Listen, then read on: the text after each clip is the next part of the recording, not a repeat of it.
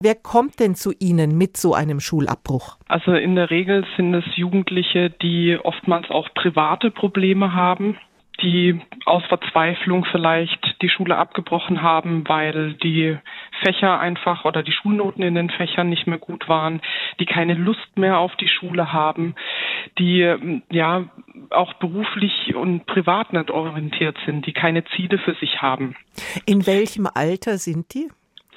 Also in der Regel sind es tatsächlich schon Jugendliche, die das 18. Lebensjahr schon vollendet haben. Davor gibt es ja die sogenannte also Schulpflicht, die allgemeine Schulpflicht und die Berufsschulpflicht. Da sind dann ganz oft andere Institutionen auch noch hinten dran, die dafür sorgen, dass diese Jugendlichen in irgendeiner Form weiter ja, beschult werden oder Alternativangebote bekommen. Und sobald diese Schulpflicht beziehungsweise Berufsschulpflicht erfüllt ist, können wir dann tatsächlich auch tätig werden. Wobei wir oft auch im Vorfeld schon mit ins Boot genommen werden, um einfach zu planen, die weiteren Schritte, wie kann es weitergehen. Auszubildende werden ja in Deutschland händeringend gesucht, aber wie sehen denn die Chancen aus, ohne Schulabschluss eine Lehrstelle zu bekommen? Also vor ein paar Jahren hätte ich noch gesagt, äh, nahezu unmöglich. Inzwischen haben wir ja den Luxus für Ausbildungssuchende, äh, dass wir so viele freie Ausbildungsstellen haben.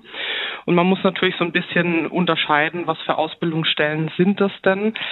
Aber ich sage jetzt mal, ähm, Ausbildungsstellen im Baugewerbe beispielsweise, das sind die Arbeitgeber inzwischen tatsächlich auch bereit, Jugendlichen eine Chance zu geben, auch wenn sie keinen Schulabschluss mitbringen.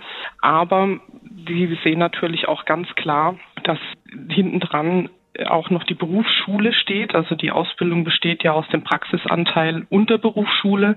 Und die Berufsschule muss natürlich auch geschafft werden. Da finden ja auch Prüfungen statt. Was raten Sie denn den Jugendlichen, die zu Ihnen kommen? Die sind ja interessiert, die wollen ja was machen. Da ist die erste Hürde schon genommen. Wie soll es für die weitergehen? Genau, es ist immer toll, wenn sie dann von sich aus bei uns auftauchen. Das zeigt ja schon eine gewisse Motivation.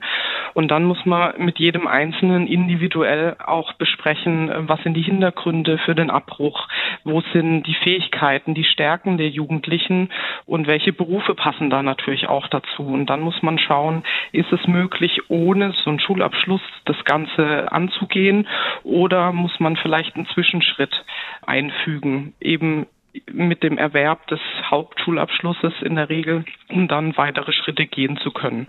Wie wichtig sind denn Praktika? Das ist ein äh, sehr wichtiges Thema, weil gerade durch die Praktika die Arbeitgeber den Bewerber oder die Bewerberin kennenlernen können.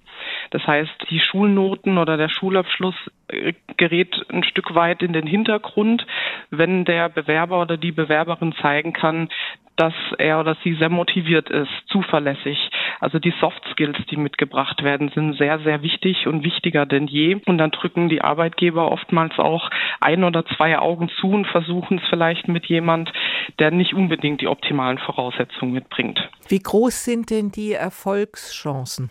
Das kann man so pauschal tatsächlich nicht beantworten. Also das ist sehr stark abhängig von den Arbeitgebern und auch von der Not der Arbeitgeber. Wie dringend brauchen die Auszubildende? Es gibt Arbeitgeber, die haben verstanden, dass wir ganz dringend Auszubildende brauchen, die Fachkräfte brauchen, die dann eher mal bereit sind, ein Auge zuzudrücken. Aber es gibt leider auch immer noch Arbeitgeber, die ähm, gewisse Vorstellungen haben und davon nicht abweichen. Früher gab es ja auch für ungelernte Kräfte gut bezahlte Jobs in Fabriken. Das ist absolut vorbei, oder? Ja, also diese Hilfsarbeitsjobs, äh, die man da bekommen kann, die laufen in der Regel nur noch über diese Zeitarbeitsfirmen. Aber es ist tatsächlich so, diese Hilfsarbeitsjobs werden auch immer weniger vor allem auch durch die Digitalisierung, die Automatisierung und diese Arbeitsstellen, die gerade über diese Zeitarbeitsfirmen angeboten werden, laufen ja in der Regel auch über den Mindestlohn. Die interessantesten Interviews zu den spannendsten Themen des Tages. Das ist SWR aktuell im Gespräch. Jetzt in der ARD Audiothek abonnieren.